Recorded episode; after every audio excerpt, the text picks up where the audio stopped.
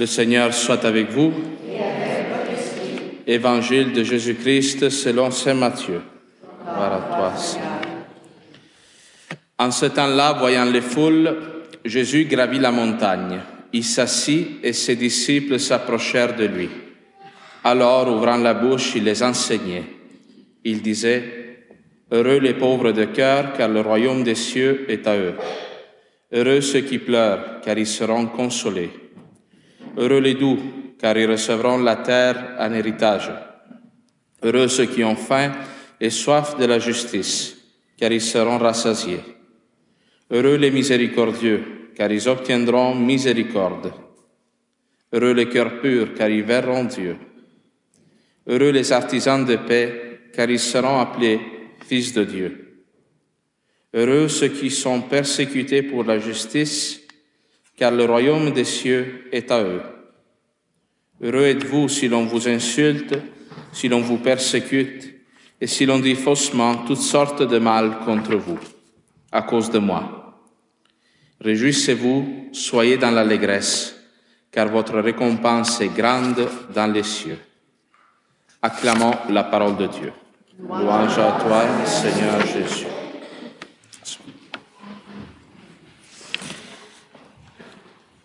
Alors aujourd'hui, on a écouté des textes qui parlent euh, de, bonheur, heureux, hein? le mot heureux, c'est le mot qui revient le plus souvent, mais en même temps qui parlent de pauvreté. Si vous avez écouté la première lecture, hein, c'est le prophète Sophonie qui euh, parle, dit au peuple ce que Dieu lui inspire. Et qu'est-ce qui annonce le prophète Sophonie? Que quand le peuple sera amené en exil,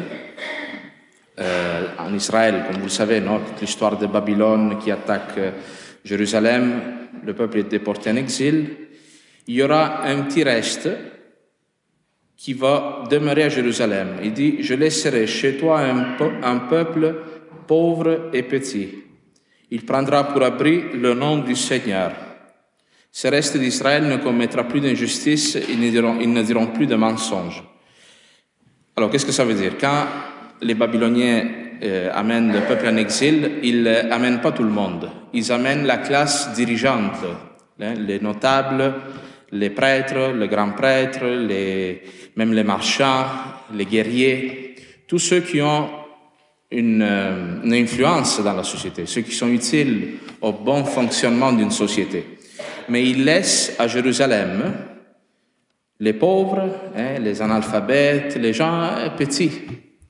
Et Dieu choisit ce petit peuple-là pour en faire le début d'un Israël nouveau, duquel surgira le Messie. Hein, Dieu, toujours dans la Bible, hein, dans l'histoire sainte, choisit les pauvres pour leur donner une grande mission. Et pourquoi Dieu fait ça? Parce que dans la pauvreté des gens que Dieu choisit, hein, ici quand je parle de pauvreté, vous l'avez compris, c'est pas seulement la pauvreté d'argent, c'est toutes sortes de pauvreté, pauvreté humaine surtout. Quand un pauvre accomplit quelque chose de grand, c'est clair que c'est grâce à l'aide de Dieu. Ça se rend plus visible. Ainsi, par exemple, Dieu choisit Moïse pour aller parler à Pharaon. Pharaon qui est le, le roi du monde à l'époque. Hein. Dieu, il choisit un homme qui bégaye pour aller y parler. Dieu choisit le prophète Jérémie, qui est un enfant quand il est choisi. Lui, il a peur, il ne veut pas y aller, il est craintif, il a peur de la persécution. Dieu choisit lui pour donner une parole d'autorité au roi, hein, au, roi de, de, Jérusalem. Dieu choisit Pierre pour en faire le prince des apôtres, le premier pape, alors que c'est écrit clairement dans les actes des apôtres que Pierre était un homme sans instruction. Hein, euh, c'est intéressant le latin parce qu'il y a deux mots, agrammaticae idiotae, ça veut dire en gros qu'il n'y avait pas de grammaire dans mon façon littéraire, ça ne pas parler. Puis idiotae, ça, se comprend bien en latin, en français aussi. Dio, en gros. Dieu choisit ces gens-là. Dieu choisit notre pauvreté pour manifester sa grandeur. Alors, quand on a bien clair ça dans l'esprit, on comprend les béatitudes. Parce que comment on fait pour, Proclamez heureux les pauvres de cœur, ceux qui pleurent, les doux, ceux qui ont faim et soif de la justice? Parce que ces gens-là ont une possibilité de voir Dieu agissant dans leur vie, parce qu'ils ne s'appuient plus sur eux-mêmes, sur leur capacité personnelle, pour se sauver des difficultés. Hein? Mais ils attendent de Dieu tout. être chrétien, c'est ça, c'est apprendre à vivre dans cet état de dépendance de Dieu. Hein? Nous, on dit que Dieu est un père, mais pour un enfant, son père et sa mère, c'est tout. C'est sa survie, c'est son éducation, c'est sa nourriture, c'est tout. Alors notre pauvreté, hein, nous ici on n'est pas en train de proclamer bienheureuse la pauvreté. Hein, on n'est pas des masochistes. Mais on peut dire ça, heureux les pauvres, parce que on sait, grâce à la mort et la résurrection de Jésus-Christ, que Dieu est capable de tirer du bien du mal. Hein? Ce discours, Jésus, il le fait, on l'appelle le discours sur la montagne.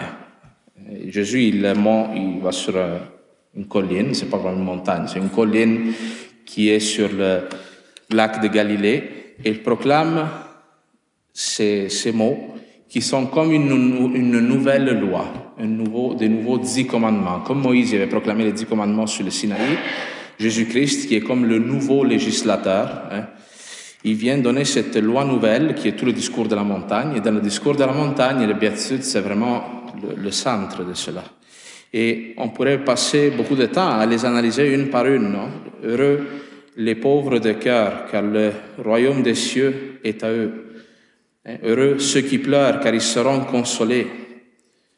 Dans quelles circonstances c'est heureux de pleurer? Quand si nous on pleure sur nos péchés, sur nos manquements à l'amour, ça c'est vraiment une, c'est une grâce de Dieu. Pleurer de se voir incapable d'aimer comme on voudrait le faire, avoir un désir profond et vrai d'aimer le prochain et aimer Dieu, de répondre à cet amour immense que Dieu nous donne et se voir incapable, pleurer sur ça, avoir une douleur de ne pas correspondre à cet amour de Dieu, est vraiment une grâce.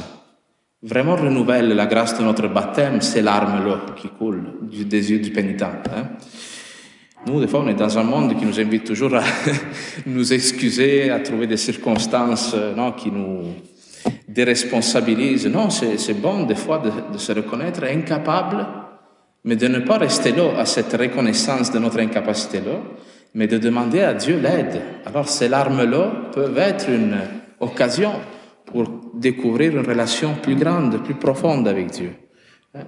Heureux ceux qui ont faim et soif de la justice, Qu'est-ce que ça veut dire ça? Ça, ça ne veut pas dire quelqu'un hein, qui réclame de la justice comme un, comme un, comme un communiste, comme un syndicaliste, quelqu'un qui veut faire la révolution, qui veut écraser le puissant.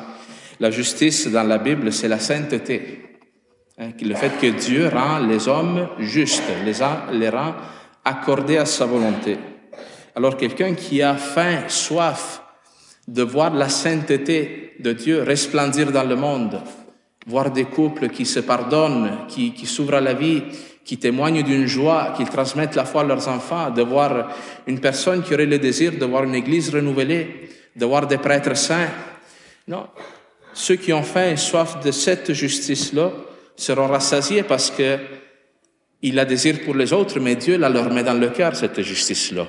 Et nous, on sait que pour transformer le monde, il faut partir par nous-mêmes. Il faut demander au Seigneur la grâce de nous renouveler spirituellement nous-mêmes. Nous, on dit souvent qu'on veut renouveler l'Église, qu'on veut faire des plans pastoraux et tout ça, mais il n'y a pas de formule magique. La première chose qu'il faut faire, c'est se convertir.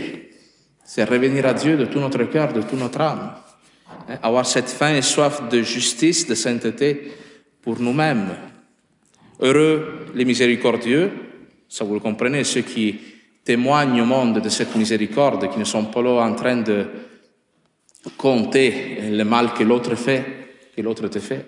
Non, nous on le dit dans notre Père, pardonne-nous nos offenses comme nous pardonnons aussi ceux qui nous ont offensés. Le miséricordieux est quelqu'un qui reçoit de Dieu cet amour même que Dieu a pour le monde et qui le redonne gratuitement. Il dit, heureux les cœurs purs. Ça, les, les cœurs purs, on peut le comprendre comme quelqu'un qui n'a pas de pensée un peu perverse, là, hein, mais un cœur pur, c'est quelqu'un qui a un cœur simple, quelqu'un qui euh, ne prête pas d'intention, quelqu'un qui voit toujours le bien dans l'autre, qui, ne tombe jamais dans le désespoir, qui a un cœur ouvert à la vie, littéralement, le cœur pur. Les artisans de paix, ça c'est moi j'aime beaucoup cette expression, heureux les artisans de paix, ceux qui construisent la paix, qui travaillent à produire la paix. Hein. Comme Jésus-Christ le fait, Jésus-Christ porte la paix quand il ressuscite la nuit de la résurrection, après la passion, après tant de souffrances pour les apôtres. La première chose qu'il dit en rentrant dans le Cénacle, c'est la paix soit avec vous. Il voit ces hommes-là nécessiteux de paix et il la leur apporte avec une parole. Nous aussi, quand nous évangélisons, notre parole apporte la paix qui n'est pas seulement une paix comme euh, pas de problème, mais qui est une paix qui est une plénitude de vie, le shalom, hein, le fait d'avoir une vie remplie, pleine de sens, heureuse. Hein. Et ensuite, il y a toutes, ces béatitudes sont à la troisième personne. Non? Heureux ceux qui, heureux eux autres, heureux les miséricordieux. Par contre, la dernière est à la deuxième personne du pluriel. Heureux êtes-vous. Hein, Jésus, quand il parle, il a devant, eux, euh, devant lui ses apôtres, ses disciples. Et qu'est-ce qu'il leur dit? Qu'est-ce qu'il leur promet à eux autres qui l'écoutent? Heureux êtes-vous si l'on vous insulte, si l'on vous persécute et si l'on dit faussement toutes sortes de mal contre vous à cause de moi. Réjouissez-vous, soyez dans l'allégresse, car votre récompense est grande dans les cieux. Ça, c'est ce qui est promis aux chrétiens, à ceux qui annoncent la parole de Dieu, la persécution, la non-compréhension. Hein, les apôtres, les disciples, ils mourront tous martyrs. Il y a Jean qui va être épargné, il ne mourra pas, martyr, mais il passera la moitié de sa vie en exil sur une île abandonnée. Et, ça, c'est la mission du chrétien. Le, chrétien, c'est quoi sa mission? C'est aider les pauvres, c'est annoncer l'évangile. Mais la mission du chrétien, c'est aussi prendre sur soi le mal du monde, sans opposer résistance à l'image de Jésus-Christ crucifié et redonner le pardon. Mais comment on fait cela? Est-ce que nous, on est capable humainement de faire ça? Non.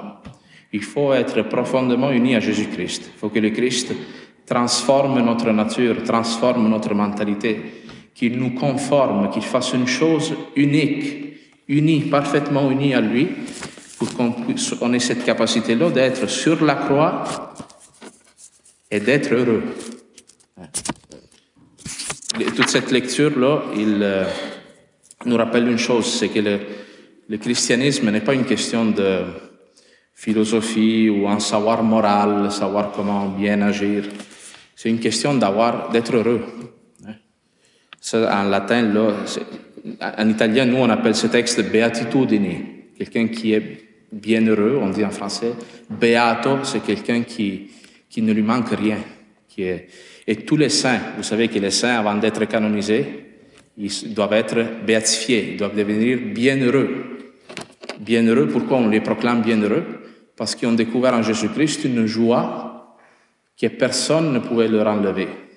Même ceux qui sont morts martyrs, même ceux comme les, martyrs canadiens se sont fait arracher la peau, mais avec Jésus-Christ, ils ont gardé cette paix profonde qui est le royaume des cieux, qui est le paradis, parce qu'ils l'avaient dans leur cœur ce ciel-là que nous, auquel nous on aspire. Alors, supplions le Seigneur que cette parole-là s'accomplisse en nous, qu'il nous unisse à son Fils crucifié, hein, que nous puissions donner notre vie en faveur du monde pour garder cette paix-là, même dans les, dans les difficultés, dans les épreuves de la vie.